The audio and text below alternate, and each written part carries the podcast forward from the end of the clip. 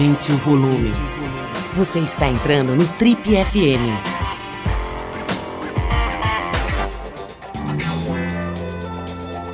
Oi, eu sou o Paulo Lima e você está acompanhando a versão podcast do Trip FM. Nosso convidado de hoje aqui no Trip FM navega com muita desenvoltura nos mais diferentes mares. Aliás, esteve quase que onipresente no mundo das artes cênicas nesses últimos meses. Além de estrear dois filmes no cinema, dois longas-metragens, ele acaba de entrar em cartaz no Rio de Janeiro com a peça de teatro O Astronauta.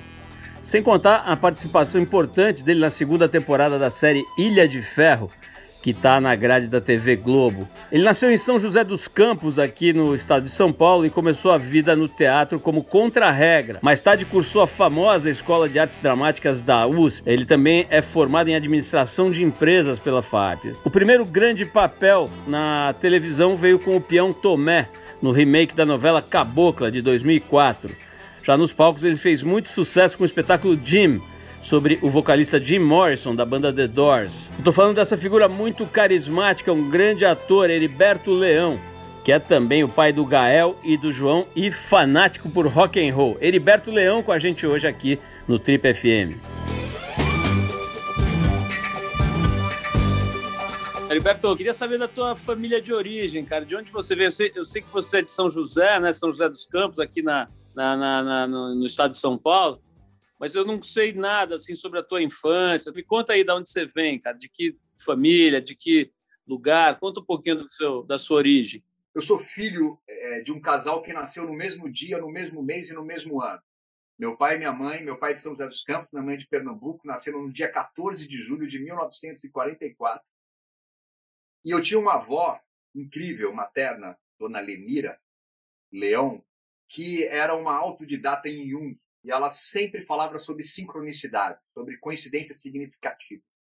Que a sincronicidade, segundo Jung, seria uma lei universal que a gente poderia usar se a gente observasse as coincidências significativas e as compreendesse como sincronicidade, como uma espécie de linguagem do universo apontando caminhos em direção à nossa lenda pessoal, aquilo que a gente nasceu para fazer. E eu estou contando isso porque eu cresci né, com uma mãe pernambucana, um pai paulista, com a família da minha mãe e do meu pai me influenciando em várias questões como essa da minha avó. Então sempre sou muito atento às coincidências significativas, porque eu sou realmente filho da sincronicidade.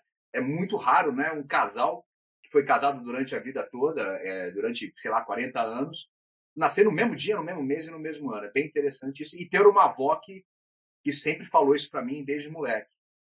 Mas eu nunca, eu nasci em São José, meus pais se conheceram lá. Minha mãe veio de Recife para estudar em São José, conheceu meu pai, minha mãe é professora, meu pai é economista. Mas eu nunca morei em São José dos Campos, eu só nasci lá, porque o médico da minha mãe era de São José, eu nasci lá, mas já morava na Doc Lobo. Não, morava na Jaú nessa época, pequenininho, depois eu fui para Doc Lobo, depois eu fui para Perdizes. Aqui eu, que eu fiquei até meus 30 anos quando me mudo para o Rio, 20 anos atrás, e eu moro no Rio há 20 anos. Aí eu fiz Dante do Jardim, o terceiro colegial, fiz FAAP, sou formado em administração de empresas pela FAAP e fiz escola de, escola de dramática IAD na USP. É, e depois fui estudar nos Estados Unidos, em Nova York, no The Lee Strasberg Theatre Institute. E aí é, foi aonde eu realmente entendi o que o que era a minha arte, o meu meu ofício, que eu me identifiquei muito com o método do Lee Strasberg. E quando eu volto, é, é, eu já pego o meu primeiro é, papel, que foi numa novela religiosa, não por acaso. Aí tem a história da minha família, das sincronicidades. Uma novela produzida pela, por uma produtora chamada é, é, é, Televisão do Século XX, alguma coisa assim, que foi uma das precursoras da, da Rede Vida, que hoje né, tem uma temática católica e tal.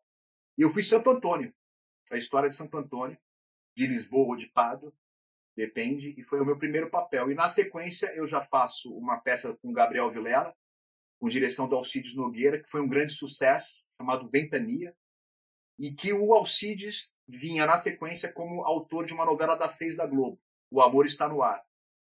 E eu fiz o meu primeiro personagem na Globo, um extraterrestre, que foi o João do, de O Amor Está no Ar. Então eu começo com o santo e, e, e na sequência já vou para um extraterrestre, e aí já dá para você ter uma ideia do que eu acabo atraindo para mim. Esses temas que eu acho que são, no mínimo, é, é, é, os mais legais da gente se conectar, entendeu? A gente ver a vida de uma forma muito mais ampla, da possibilidade, né? Tanto de um homem ter poderes, né? Como Santo Antônio, né? Que ele ele tinha um dom que ele ele poderia aparecer em dois lugares ao mesmo tempo, né? Como a gente consegue hoje fazer através da nossa tecnologia. E a questão dos extraterrestres, que é uma questão muito mais simbólica para mim, o porquê que a gente sempre buscou um companheiro, né, fora daqui, alguém que possa dividir com a gente essa nossa jornada, mas por um outro ponto de vista. Né? Você vê desde os quadros medievais aparecem os discos voadores.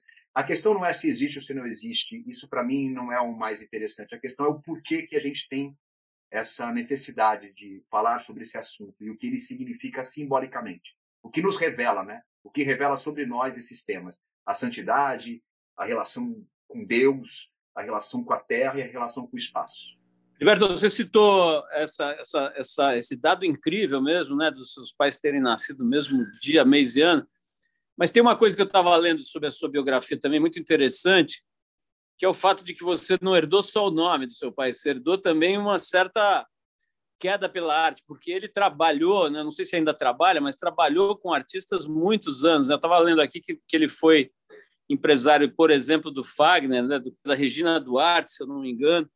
Enfim, é, muita gente fala um pouquinho sobre isso, quer dizer, ter é, convivido com esse mundo da arte desde moleque. Então, o meu pai, ele faleceu há 10 anos.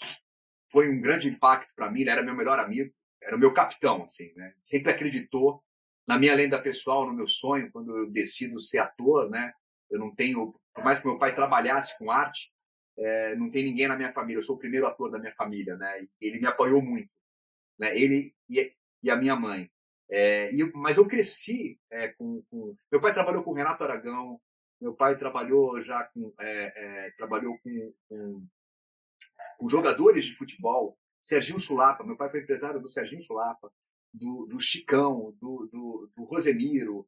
É, é, então, a minha casa era frequentada por, por esses astros do futebol nessa época. Eu sou São Paulino, é, ia, ia para o Morumbi, meu pai me levava lá, assistia os jogos, ia, ia para o vestiário e a, acompanhava a preparação antes, depois. Então, eu vivi nesse mundo do, do, do, do espetáculo, né? Futebol também é um espetáculo. E, e com o Fagner, meus primeiros shows, a minha primeira guitarra quem me deu foi o Robertinho de Recife, imagina. Ele me deu uma, uma guitarra que era dele, entende? E foi uma época meio revolucionária do Fagner, porque o Fagner vinha de, de, de, de, de um grande sucesso é, é, é, popular, com deslizes, borbulhas de amor, mas tinha uma guitarra ali, entendeu? Do Robertinho de Recife, que era uma coisa que, que era diferente, entendeu? Altos solos, né? O Robertinho talvez seja um dos maiores, né? Talvez não é um dos maiores guitarristas brasileiros, um cara do rock and roll, e, e, e aí, é, é, é, com essa vivência com meu pai, é que eu me encanto é, por uma banda específica, que é o The Doors, e que aí muda a minha vida. Eu passo a ler o que eles liam e eu descubro a contracultura americana que me transforma. E é nesse lugar que eu coloco a revista Trip também, porque ela fazia parte desse, desse bojo de, de, de grandes ideias, entendeu? De ideias que me faziam, uau, isso vale a pena? Roberto, você falou, do, eu não sabia desse lado do teu pai empresariando jogadores, né? Deve ter sido demais para você, moleque, ver esse, esse backstage do futebol, né? Acho que não tem nada mais legal para um moleque. Mas o, eu, eu, você falando sobre Jim Morrison, The Doors e futebol, cara, me lembrou imediatamente do Casagrande, né? E, e, eu vi, eu vi recentemente aquele documentário que, aliás, é bem legal, né, sobre a vida dele. Não sei se você viu lá, mas ele inclusive falou isso em outros lugares também sobre o peso dele ter se espelhado no lado que ele considera o lado mais escuro, digamos, mais sombrio do Jim Morrison e de outras figuras como a James Joplin e tal, né, que todos eles morreram muito jovens, né, e, e por consequência de, de, dependência química de drogas e tal. Enfim, todo o drama que todo mundo já sabe, né, do, sobre o qual ele fala abertamente, né, o Casagrande. Mas, enfim, eu fiquei bem, bastante tocado assim por essa declaração dele de que, de alguma forma, esses caras inspiraram muito a vida dele, a atitude dele como pessoa, como cidadão, como homem, mas também impactaram negativamente. Eu espero não estar falando besteira, mas o que eu, o que eu entendi que ele diz é o seguinte, que ele idolatrava aquela aquele lado sombrio dessas grandes figuras, né? E eu sei que você pô, tem uma, uma conexão com o Jim Morrison muito especial, né? Você fez um espetáculo que fez um sucesso enorme, né? Em que você vivia o, o Jim Morrison, né? Acho que chamava Jim, né? O espetáculo. Isso, isso. Me fala um pouquinho, não sei se você viu essa história do Casagrande, eu queria te ouvir um pouco sobre isso. Não, isso, isso é tão verdadeiro e um fato que é, é, quando eu descubro o Doors, e eu também acabo, a princípio, me, me, me, me entendendo dessa forma, né? o Doors, o Jim, Janis, todos eles. Mas eu me cai nas mãos de uma maneira, enfim, uma sincronicidade, sei lá como foi, um livro do baterista do, do, do Doors, que tem uma, uma leitura do Jim Morrison diferente. Que quando eu, eu, eu descubro o Doors, cara, isso eu não tenho vergonha nenhuma em dizer isso, porque com o filme do Oliver Stone. Eu já curtia, cara, eu curtia, pô, essa época, é, é, época do filme, o que que é? Eu não me lembro mais se é 89, né? Alguma coisa assim, mas eu tava curtindo muito o movimento punk, eu escutava muito Dead Kennedys, é, é, é, gostava de Clash, gostava de alguma, gostava de Kiss, gostava, mas eu não conhecia o Doors e não conhecia a contracultura. E quando eu entendo o que o Jim Morrison buscava filosoficamente, e eu passo a ler o que ele lia, né, do nascimento da tragédia de Nietzsche, a, a, as portas da percepção do Aldous Huxley, quando eu vou para o poeta que inspirou o nome da banda, que é William Blake, que tem um famoso poema, quando as portas da percepção forem abertas, veremos tudo como realmente é, infinito. É, eu, eu faço uma promessa a mim mesmo, que é de mostrar o outro lado do Jim Morrison né, que é o lado que o John Desmore, que é o batera, que era o melhor amigo deles, é, é, fez questão de, de, de, falar sobre isso quando sai um filme genial do Oliver Stone, Val Kilmer genial, mas que, segundo ele, mostraria apenas um lado do Morrison. O Morrison não era só aquilo, ele não era o tempo inteiro, ele, ele tinha uma busca. Para resumir, tá, Paulo? Porque esse é um assunto que a gente precisaria de ter aqui um grande filósofo, um grande classicista, mestre, para a gente falar sobre Nietzsche, o nascimento da, da, da, tragédia e o além do homem, né, que é o supra-humano de Nietzsche, que é o grande, né, a grande tese dele, né. Eu não sou a pessoa, eu não sou um estudioso, eu sou apenas um, um fã que mergulho como artista, como ator, como intérprete.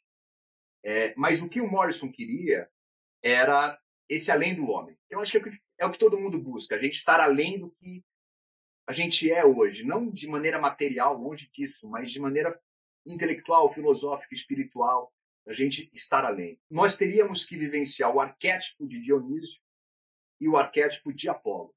Para entender esses arquétipos, aí tem que dar uma estudada, não sou eu que vou dar essa uma aula sobre isso agora.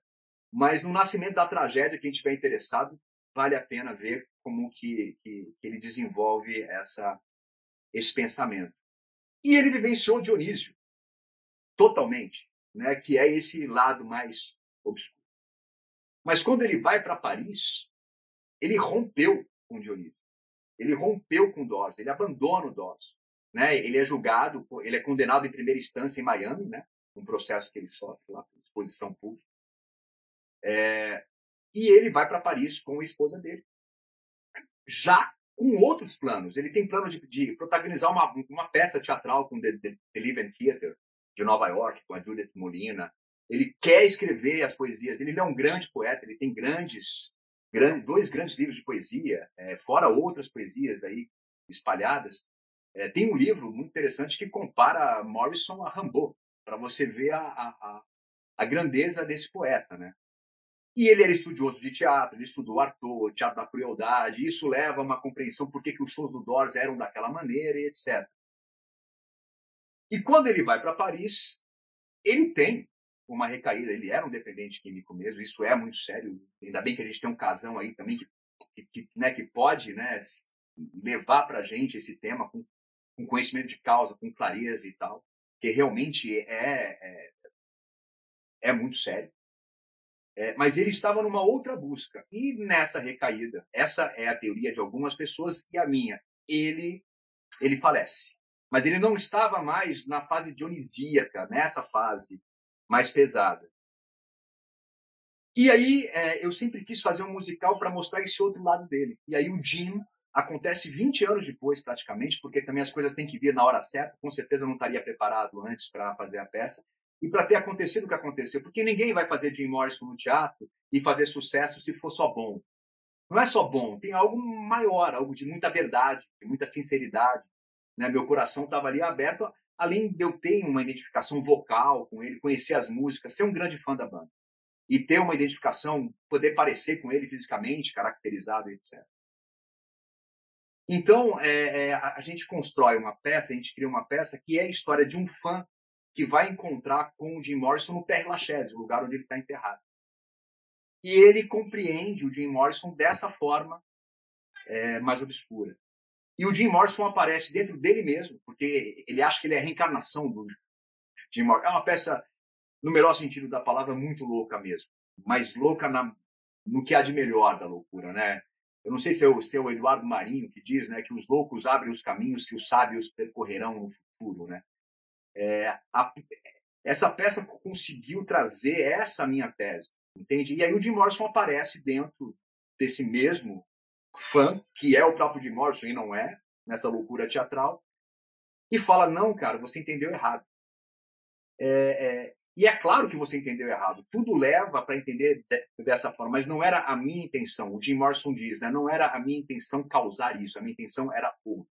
Então, é, é, é a contracultura, claro que foi muito perigosa, porque eles adentraram em lugares muito desconhecidos.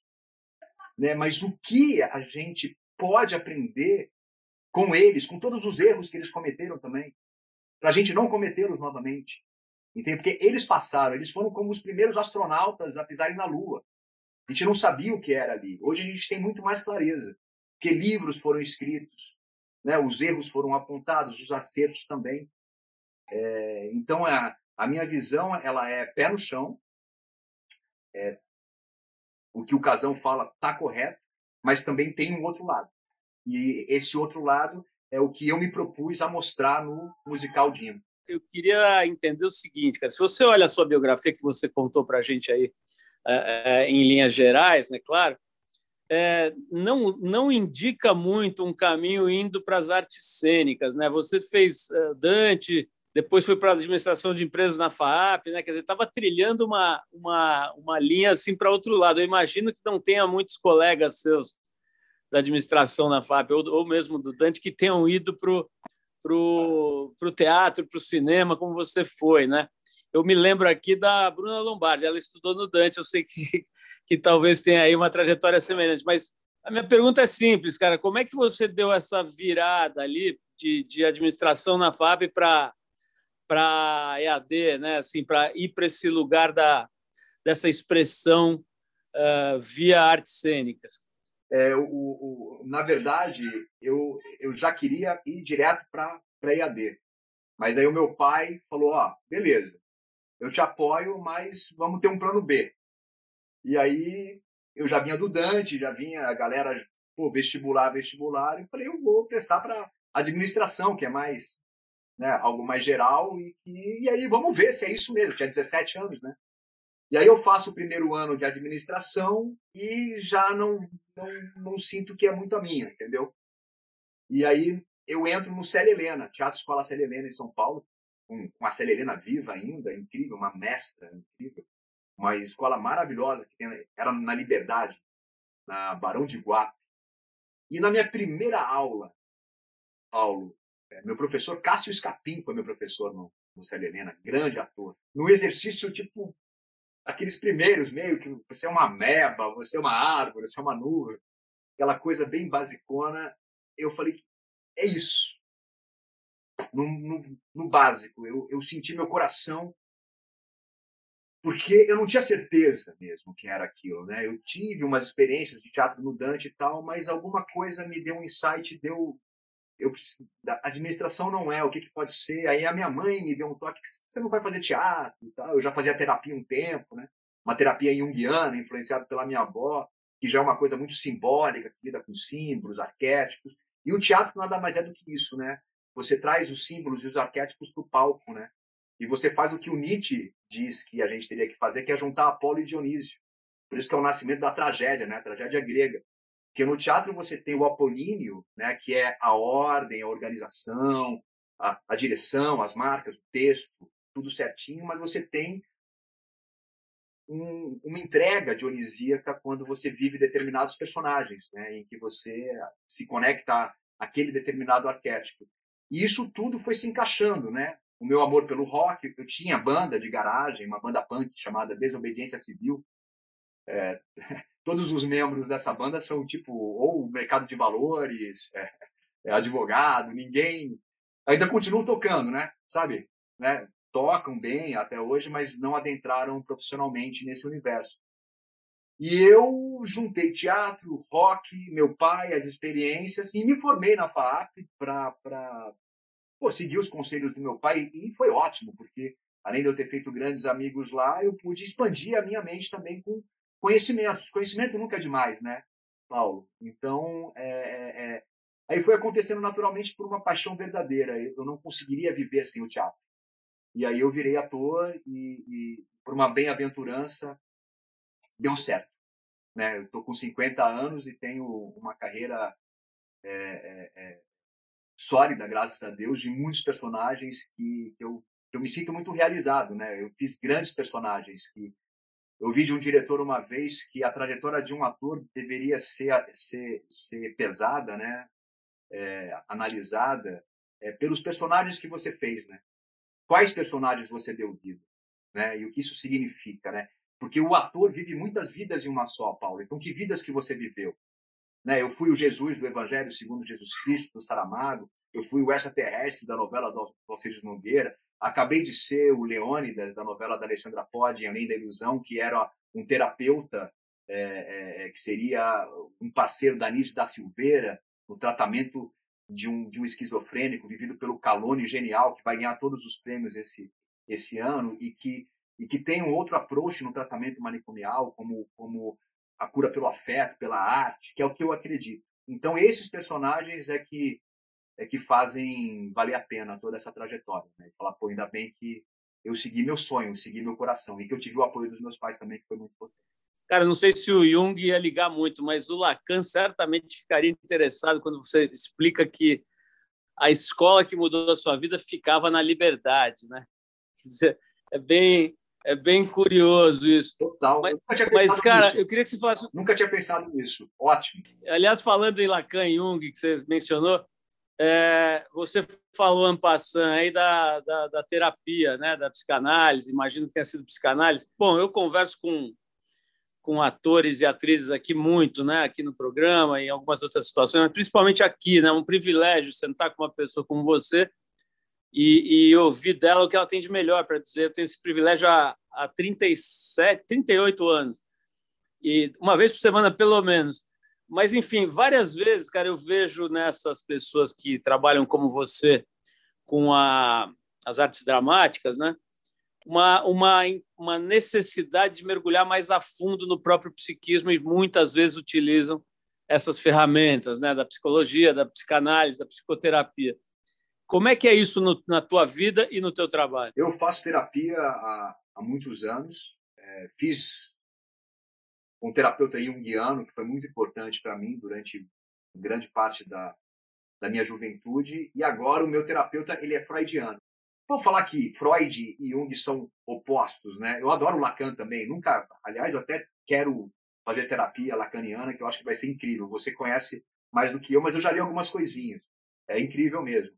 É, mas eu estou já uns oito anos, com sete, oito anos, com o meu terapeuta freudiano, e, e, e, é incrível, porque eu sou junguiano mesmo. Eu realmente acredito é, em muitas das teorias e, e, pensamentos de Jung, mas ele me, ele me faz pensar de uma forma diferente que só agrega, que só me faz me, me aprofundar nessa busca que você falou, que ela é vital é, para um artista é vital profissionalmente mesmo, mas eu acho que ela é vital para todos. Eu acho que todo mundo deveria fazer terapia. Eu acho que a gente tinha que ter um, um na, na, na, na, saúde pública, né? Eu não sei como é que está hoje, até gostaria de saber.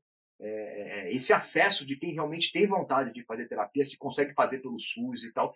porque é, é essencial, né? E a gente vai para o oráculo de Delfos, para o início da nossa civilização ocidental, que é homem, conhece a ti mesmo, né? Homem e mulher, conhece a ti mesmo. Como a gente pode é, viver sem nos conhecer, né? E a terapia ajuda muito nisso. Para essa viagem interior, para a gente compreender nossos padrões, nosso passado, de onde a gente veio, por que, que a gente pensa de determinada forma, por que, que a gente reage de determinada forma, esses padrões que às vezes nos prendem, né? Então, quanto mais a gente se compreende, mais livre, né? A gente vai ficar e vai chegar lá no, no bairro da Liberdade, que eu nunca esquecerei que foi você que me revelou. Eu sou ligado nos sinais, mas foi na Liberdade. E, e eu andava por aquelas ruas, Paulo, com 18, 19 anos, ia nos restaurantes japoneses, aqueles, aqueles, só de um balcão, e, e, e, ali eu descobri a minha liberdade mesmo. Fiquei arrepiado. É isso mesmo. Cara, tem uma outra ferramenta de autoconhecimento potentíssima que muito, muita gente passa a vida sem acessar, né, incrivelmente, mas que eu acho que também o pessoal do, desse universo né, das artes cênicas descobre quase que por dever de ofício, né, que é o corpo, né? Incrivelmente muita gente passa pela vida sem entender, né, o quanto o corpo pode ser uma ferramenta de evolução espiritual, ou, enfim, do, do, próprio psiquismo, né? Talvez mais até do que eu vi você falando sobre isso, inclusive num, num programa lá com o Márcio Atala, né? Coisas desse tipo ali. Queria que você falasse um pouco disso, né, cara? A gente estava falando sobre ferramentas de autoconhecimento. Como é que você trabalha com essa ferramenta de carne e osso? É, buscando muita consciência. Eu penso que as artes cênicas elas elas é, nos trazem é, uma necessidade de ter consciência do seu corpo, porque você não pode estar em cena como um personagem sem você se comportar fisicamente como aquele personagem. E para você poder dar vida àquela expressão corporal de um determinado personagem, você precisa primeiro se conhecer, para depois você conseguir relaxar e zerar a sua expressão pessoal e poder dar vida àquela nova expressão corporal né? É, é, é, independente se é um personagem que já existiu, como era o Jim Morrison no teatro, é, é, eu me, eu andava que nem o Jim Morrison, eu cantava como ele, eu dançava como ele. Isso é o quê? É um estudo, mas que só, só é possível através de uma consciência do meu corpo, como que o Heriberto é, como que o Heriberto se comporta. E qualquer personagem, mesmo que não seja um personagem que já tenha existido, o arquétipo tem as suas características. E eu me lembro que eu fiz um workshop na IAD sobre comédia dell'arte que foi transformador porque são máscaras, né? É uma arte italiana e cada máscara, a maneira como ela é feita, cada ondulação revela uma forma do corpo. Então você tem o pantaleão que ele tem uma coisa assim, você tem um capitão que já é aqui, você tem o briguela que e aí você vai arlequino é, é, e aí você vê como que a personalidade influencia o corpo e como que o corpo influencia a personalidade. Então imagine se todos nós também nos compreendêssemos no nosso tempo, que é que todos os antigos falam, né, que o corpo é o tempo, né? Como a gente ter essa essa consciência, como que você se comporta, como que isso revela, né, o seu psicológico também. É um é um grande instrumento. E aí eu iria também até para meditação como uma outra forma de conhecimento que é que é muito importante e que é ancestral e que é fundamental para todos. Acho que todo mundo deveria meditar. E para a arte também, né? O David Lynch, um dos meus cineastas preferidos, ele cria meditando, né? Ele, ele precisa meditar de manhã e à noite para ter o processo criativo dele potencializado. E o Calone faz muito isso. Eu tive muito colado com o Antônio Calone e, e realmente é, é, um mestre, um gênio. E ele usa a ferramenta da meditação, e é, e, e é claro como isso reverbera no trabalho dele. Ele tem um, uma consciência do agora, Paulo, que é uma coisa absurda. Ele entra em cena e ele percebe cada detalhe. Um barulhinho aqui, ele já usa a favor. É, é o agora, não está nada cristalizado do que ele estudou, entendeu? É o agora. E o poder do agora, já diz lá o nosso Eckhart Tolle, né, aquele autor americano muito interessante, que tinha que ser o objetivo. Nós só temos o agora, né? O que existe sou eu e você falando nesse momento. Depois vai estar gravado, já não vai ser mais o agora. Berto, o, o... eu estava pensando aqui, a gente está falando aí de, de é, diferentes é, escolas de psicanálise, símbolos e tudo mais, né? Essa, essa, história da liberdade. E eu pensei no seguinte, cara, o seu nome, né? O seu nome é um nome muito, muito único, né? Eu não conheço outro, outro Heriberto, por exemplo. Eu sei que seu pai tem esse nome, né? E ainda vem um leão junto, né? Eu acho que é uma, é, tem um lado muito de força, de originalidade, de uma coisa, de um nome único mesmo. Por outro lado, a gente sabe como é que é na vida real, por exemplo, a maldade da molecada, né? O tal do bullying, etc. Como é que é carregar esse nome, cara? Olha, é, eu sou tão fã do meu pai, sempre fui. Meu pai foi um cara incrível, um, um exemplo, um cara que sempre ajudou as pessoas. Começa por aí, de uma gentileza única, né? Sabia o nome de todo mundo. Ia para o restaurante, ele sabia o nome de todo mundo que trabalhava ali, sempre falava para mim da importância da gentileza, né? Meu pai seria amigo do profeta gentileza, né? Gentileza gera gentileza. E é claro que no Dante, cara, pô, é, é, chamar Heriberto, eu, eu era o único, mas eu era tão seguro com o meu nome, por vir do meu pai, que eu soube lidar de uma maneira muito proativa. Né? E, e, e, e nunca, nunca me incomodou. Talvez assim, quando eu saía numa. Pô, lembra que tinha up and down ali na Pamplona? Eu me lembro, eu me lembro de estar na up and down, assim, aquela barulheira, né? E aí tá conversando com alguma garota, e aí, qual o seu nome? Heriberto, ela não entender meu nome, entendeu? Ela fala Roberto. É, o Humberto fala, é, é isso, não precisa. Depois lá fora eu te falo como é meu nome.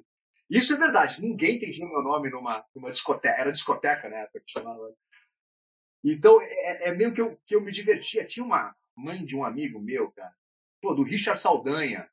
Richard Saldanha é irmão do Charles Saldanha, o padrasto do, do Medina, cara. Pô, peguei minha primeira onda, eu peguei. Pô, ele vinha com as tripes, viu? O Richard, o irmão do Charles, que era da minha classe estudante. Ele que vinha com as tripes, porque tinha uma coisa de surf e tal, né? Pô, peguei minha primeira onda em Guaicá, que eles têm casa lá, né? E quando eu descobri, eu falei, caraca, o Charles que treinou o Medina, nosso campeão e tal.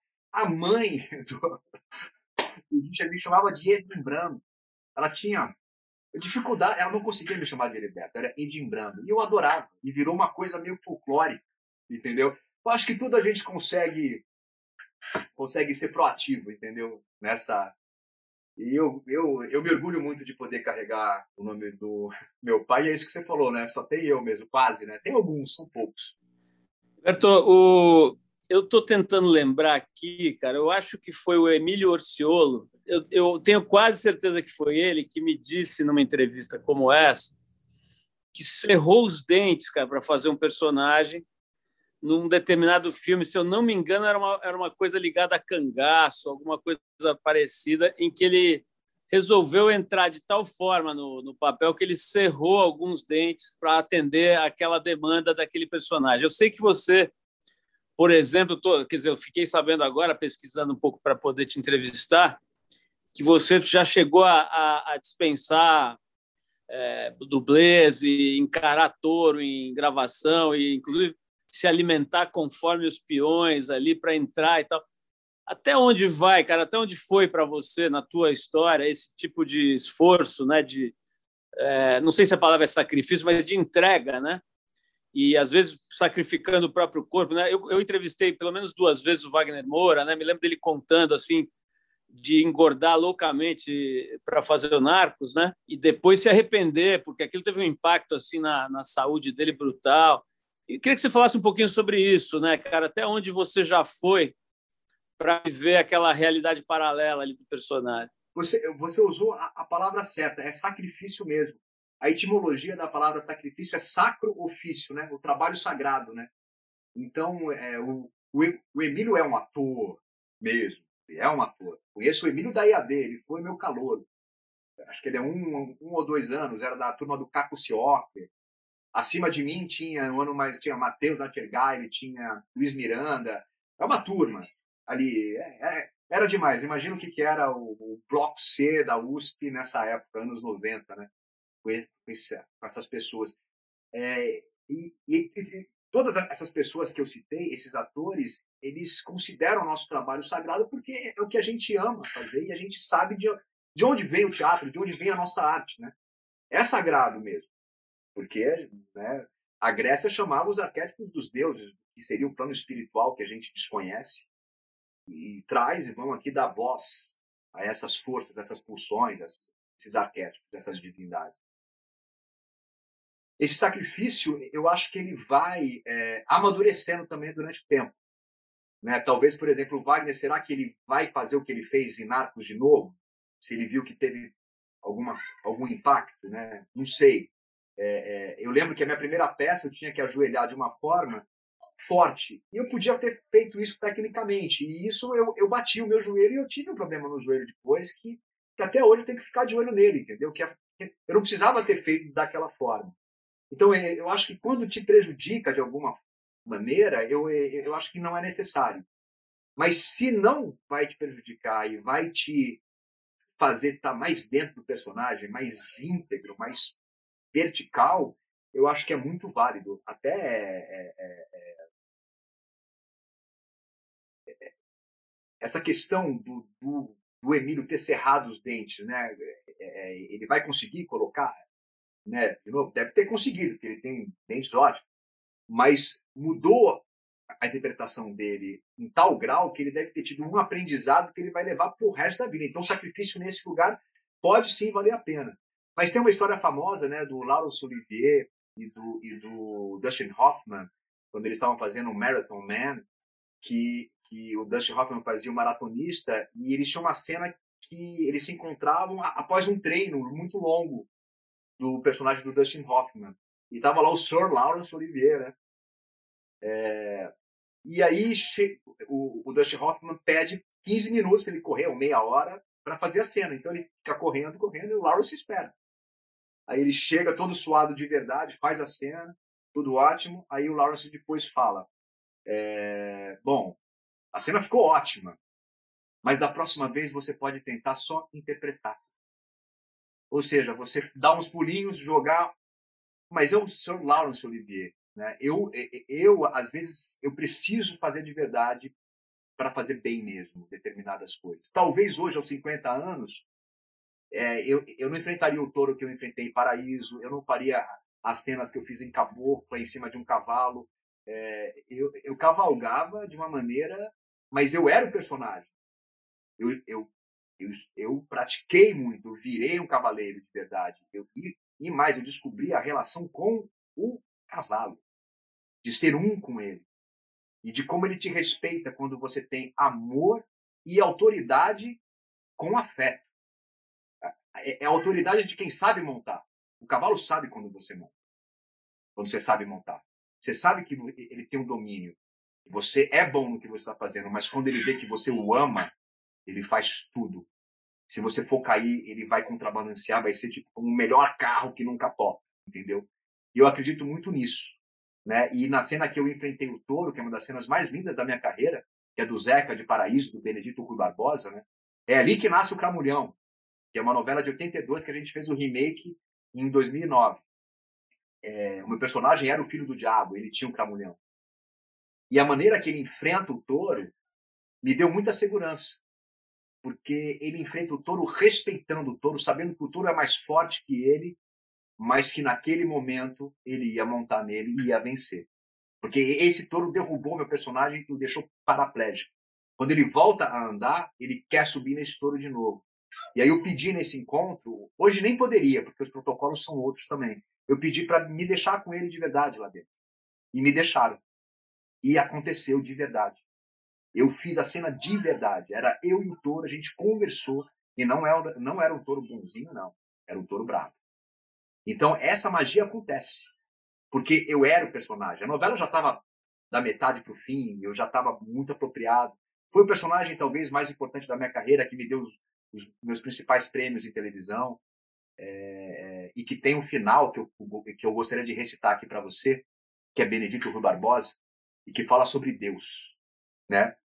Ele fala o seguinte no final, última coisa da novela, o casal lá, é, o filho do diabo e a santinha, se beijam, vão ficar juntos, e aí desce um poema narrado é, é, pelo Zeca, né?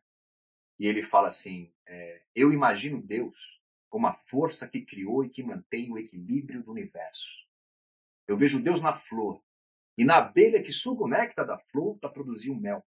Eu vejo Deus no pássaro que devora a abelha. Eu vejo Deus no homem que devora o pássaro. Eu vejo Deus até no verme que devora o homem. Eu só não vejo Deus é no homem que devora o homem. Benedito Rui Barbosa. Fim. Poder fazer um personagem desse é um presente. É um. É, é sobre isso. Entendeu? Aí tudo vale a pena. Né? Porque é o que eu acredito. Eu imagino Deus como a força que criou e que mantém o equilíbrio do universo. Ponto. É a força dos Jedi. Que a força esteja com você. É Deus. Essa força é amor. O, é, o, o amor construiu tudo. Imagine se o sol ficasse com a, o seu brilho só para ele.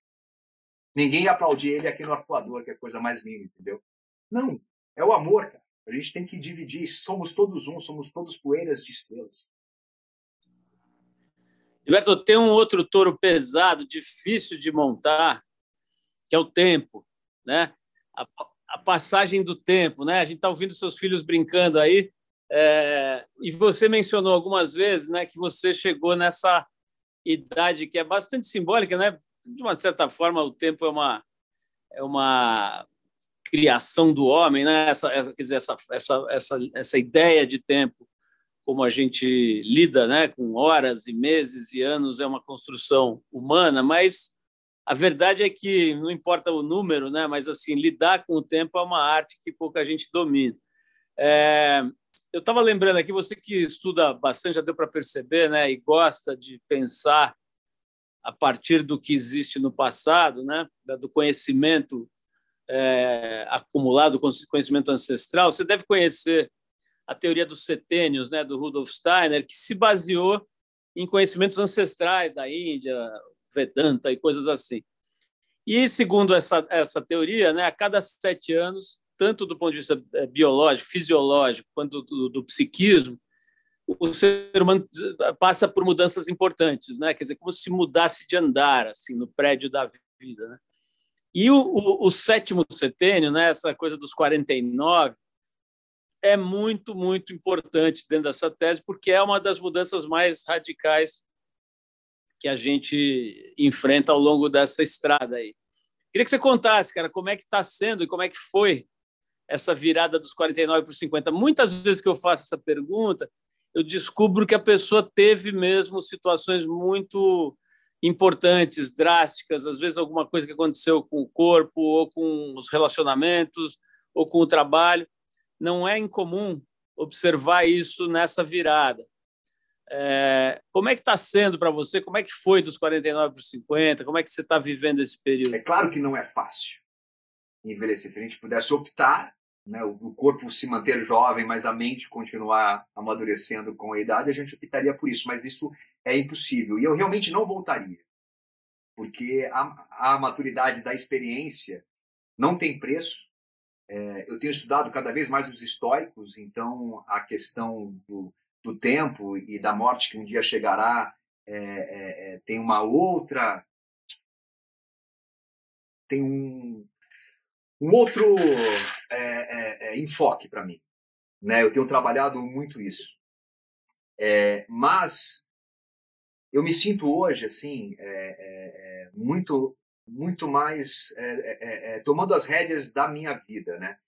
Mas como você falou do Steiner e de que alguma coisa poderia acontecer ou no corpo ou nos relacionamentos e isso eu não sinto muito porque eu sou muito disciplinado, eu me cuido muito, é, eu encontrei a minha companheira de vida, eu, eu se, se ela quiser eu vou, eu, eu vou ficar com ela até velhinho, velhinho, velhinho mesmo, é, é o amor da minha vida é, vivo para meus filhos, para minha família, já não tenho o que me interessava antes, não me interessa tanto mais, e tem coisas que não me interessam mais nada, eu quero outras coisas, quero outros personagens mais maduros, tudo.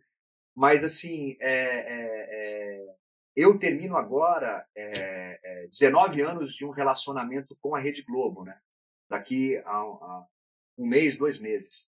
E, eu, eu, nem ia falar sobre isso, porque eu acho que isso está tudo certo. Não, não, não, não, não é algo que, mas como você falou, eu falei assim, poxa, eu não, eu não tinha pensado sobre isso. E aí eu pensei rapidamente, eu falei, cara, realmente tem uma mudança nesse lugar e que para esse tipo de entrevista, sendo contigo, eu acho que é o lugar de eu pegar e falar realmente, porque agora é, a minha autoralidade ela vai criar um outro corpo, entende? Eu sou muito grato, eu fiz grandes personagens, eu sou muito abençoado e bem-aventurado na, na Globo. Agora é um outro modelo, está acontecendo com todo mundo, né? O mundo mudou. Então eu acho que chega aos 50 com uma mudança no, no, no, meu meio profissional que é com todos, não é comigo. Entendeu? Todos os colegas estão acontecendo isso. A gente tem o streaming vindo, tem, tem eu, eu, eu estou desenvolvendo séries, né, que eu sou coautor, que são séries que eu gostaria de assistir, que eu não estou assistindo, porque ninguém fez com, com os temas esses temas específicos, então estou arregaçando a mão, as mãos, mas não agora, já esse meu projeto que eu não posso falar tem já uns dois anos, mas culmina agora que ele está num outro corpo, daqui a pouco vai acontecer. Então, Paulo, é, é, é foi isso que aconteceu. Eu tô, eu tô fazendo uma peça que chama O Astronauta, que tem uma cena que na verdade é, essa viagem espacial é uma viagem para dentro de si, né? É, na as leis da alquimia medieval, né? A alquimia medieval que Jung tanto gostava, ela origina toda a nossa ciência, né? Matemática, química, física, vem dessa alquimia. A primeira lei diz que é, o universo é mental, assim como é em cima e embaixo. A segunda lei. O universo sendo mental, né? Uma viagem espacial também é uma viagem dentro para si, dentro de si mesmo. E tem uma cena em que, em que eu já estou no final da viagem e eu preciso eu vou me transformar numa, num outro ser. É uma homenagem a 2001, Duna, Interestelar. É uma peça incrível. Quando for para São Paulo, quero muito que você vá assistir, muito. Tenho certeza que você vai se conectar. Eu me despeço do meu pai e falo para ele: pai, você pode ir agora. E o pai não está na nave, estava só na cabeça dele mesmo. Agora eu sou o pai. E essa reflexão que você me fez ter nesse momento aqui ao vivo, nesse agora, é isso. Eu acho que chegou a hora de eu ser é, é, é esse homem de 50 anos, sabe? É, autor, protagonista da minha própria vida. Né? Então, é, é eu estou me sentindo muito bem e estou me sentindo muito, muito seguro, principalmente porque eu tenho gratidão pela minha trajetória. Tenho gratidão a todos que passaram pela minha vida. Todos os diretores, todos os colegas, todos os autores de teatro, cinema, televisão, todos os os sucessos e os, e os insucessos, tudo, tudo foi bom, entendeu? E que eu possa continuar nessa jornada é, é, auxiliando, de acordo com a minha minhas possibilidades e capacidades, a gente criar uma sociedade mais evoluída. Eu acho que esse é o propósito da existência. Eu gosto muito de uma frase que eu não sei de quem é, mas eu gosto muito, que fala que nós não estamos em evolução, nós somos a própria evolução. E é uma frase muito interessante para a gente meditar sobre ela, sabe assim? Então, que eu possa ser é, um instrumento, né, através do meu ofício, da minha arte, dessa evolução que é inexorável, porque o universo está em expansão para sempre. Isso já é um fato. O Big Bang explodiu e está expandindo. Então a gente tem que expandir junto também. Nós somos um com ele. Gilberto, eu, eu, eu não estou longe de ser um profundo conhecedor dessa história dos setênios, mas é uma coisa que eu pela qual eu tenho curiosidade, volta e meia dou uma olhada, e me parece que essa virada aí, do sétimo para o oitavo setênio, tem a ver com você começar a sair do, do próprio umbigo e, e, sobrevoar o mundo, olhar o todo, né? olhar para o outro, olhar para o conjunto, que parece muito claro na sua, na sua narrativa aqui comigo. Mas é, eu queria saber o seguinte, cara. Tem, eu recentemente entrevistei a, a Miriam Goldenberg, que é antropóloga, né? E ela fala, fala uma coisa que é muito interessante sobre as pessoas vampiros, né? Que são aquelas pessoas que basicamente não têm troca, né? Elas sugam o que você tiver de melhor e levam para elas e não deixam nada, né? Ela tem todo um, um conjunto de, de, textos, artigos e, e coisas sobre isso. Aparentemente, cara, quando a gente chega nessa fase, você começa a ficar mais seletivo você entende que a, a, a passagem não está mais tão longe, né? Então você começa a selecionar um pouco mais é, onde você vai colocar a sua energia, né? Procurando uma fórmula de a, a, o maior atingimento, né? Quer dizer, atingir o maior número possível de pessoas com menor esforço, né? Colocando a sua energia de forma otimizada. Isso implicaria em se afastar dos vampiros. Você conhece algum vampiro? Você você teve que mandar embora e, e espantar alguns vampiros nesses últimos tempos, não? Talvez eu tenha criado uma técnica é, é, é, inconsciente, sem, sem saber, de, de, de, de afastá-los. Eu sinto que, que eu tenho um, uma sensibilidade peculiar minha que quando eu identifico, eu nem fico pensando se é ou não é, já de alguma forma fica bloqueado. É, é, talvez por eu ser um, um, um, homem do teatro, de eu ter começado no teatro, e o, e e o teatro ser um lugar que, que, que você, você expande de tal forma a sua percepção, porque qual que é o segredo do ator? Tá? Eu, eu, eu, eu, posso falar isso hoje aos 50, se fosse há, alguns anos atrás, eu talvez não soubesse falar algo tão simples, mas é escutar, é sentir. Eu, se eu estou contracenando com você, eu preciso entender como que você me olha, qual a energia que você manda para mim, quem é você. Essa essa percepção é que faz uma cena ser incrível, porque um troca com o outro. E talvez naturalmente eu tenha desenvolvido isso e, e, e, eu sou muito sincero, eu sou muito aberto, e isso às vezes pode né, ser, ser, ser um pouco perigoso, no sentido de você ficar um pouco uma, à mercê dessas outras energias, mas ao mesmo tempo, quando você, você tem uma consciência da, da, do poder que é ser amoroso, ser generoso, e ter o, o teu lado cartesiano também ligado para se afastar, junta tudo isso e você se livra. Mas tem que ter o cartesiano também, que é uma maturidade de você identificar também racionalmente e dar um passo atrás. Porque geralmente é, aqueles que fazem isso e que a gente permite são muito sedutores, né? Porque se é uma coisa muito às claras, a gente já se afasta. Mas os que não são, né? Nesse lugar que tem que a intuição, a sensibilidade e principalmente aí eu vou para Jung, as coincidências significativas. Então, acontece uma coisa ali, uma coisa fala assim, pô, que coincidência, bem na hora que tal pessoa veio falar comigo, aconteceu isso. Como que você vai lidando com essas coincidências? Entendeu? Eu realmente acredito que a, que a sincronicidade é uma linguagem do universo. Isso foi minha avó que me ensinou, entendeu? E, e, e eu acredito nela, porque eu vejo isso ao meu redor. Bom, Heriberto, você falou sobre essa interação, né? Quando ela acontece entre dois atores, a cena fica boa. Eu não sou ator, mas achei que a nossa interação foi maravilhosa. Pelo foi. menos da minha parte, foi um grande prazer bater esse papo com você. É... Total, recíproca total. Foi um grande prazer para mim também. E, cara, assim, o que eu posso dizer, continue assim. Pode ser o clichê mais besta do mundo, mas é, é o que me deu vontade de falar continue assim com essa abertura, né, com essa sinceridade, com essa, com essa, você rapidamente oferece o que você tem de melhor para quem está perto, né? Foi assim que eu me senti. E isso é muito legal. Não, não consigo pensar em outra coisa mais legal que isso, né? Para a gente encarar toda essa complexidade da existência, né? É, é, e, essa coisa do do, do, do, do, aproveitar ao máximo o que realmente existe, que é o agora, né? É muito evidente você. Então, continue assim, cara. Eu quero ficar perto disso. Espero te, te ver aí em breve no teatro, ou, ou no boteco, ou em qualquer lugar, ou no, na praia, quem sabe, para a gente conversar mais. Fica o meu abração, a minha gratidão e, e a certeza de que a gente atrai os semelhantes.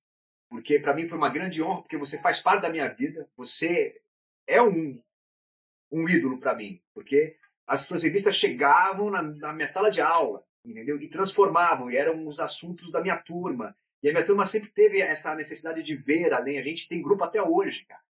É o primeiro F do Dante Alighieri. Até hoje a gente tem um grupo de WhatsApp que, que a gente discute tudo.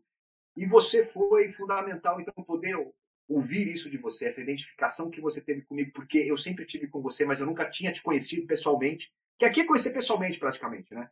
é, é, me faz acreditar que realmente, quando a gente segue a nossa lenda pessoal, a gente encontra com pessoas e com projetos que vão sempre nos engrandecer. Porque essa entrevista me engrandece, porque muitas coisas que eu digo aqui eu estou repetindo para mim que eu preciso me relembrar, né? Eu acho que entrevista, às vezes, é uma auto-entrevista também, né?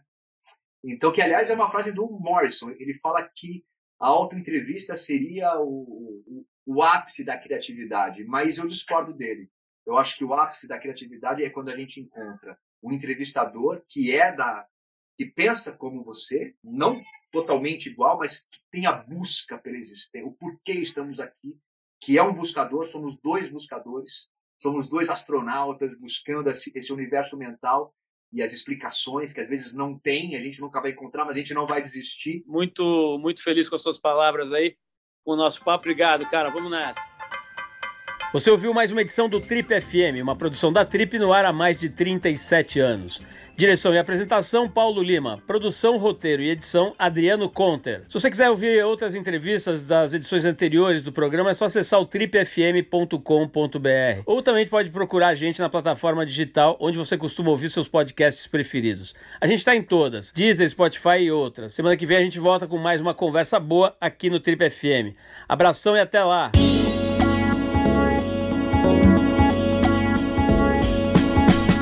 Você ouviu Trip FM.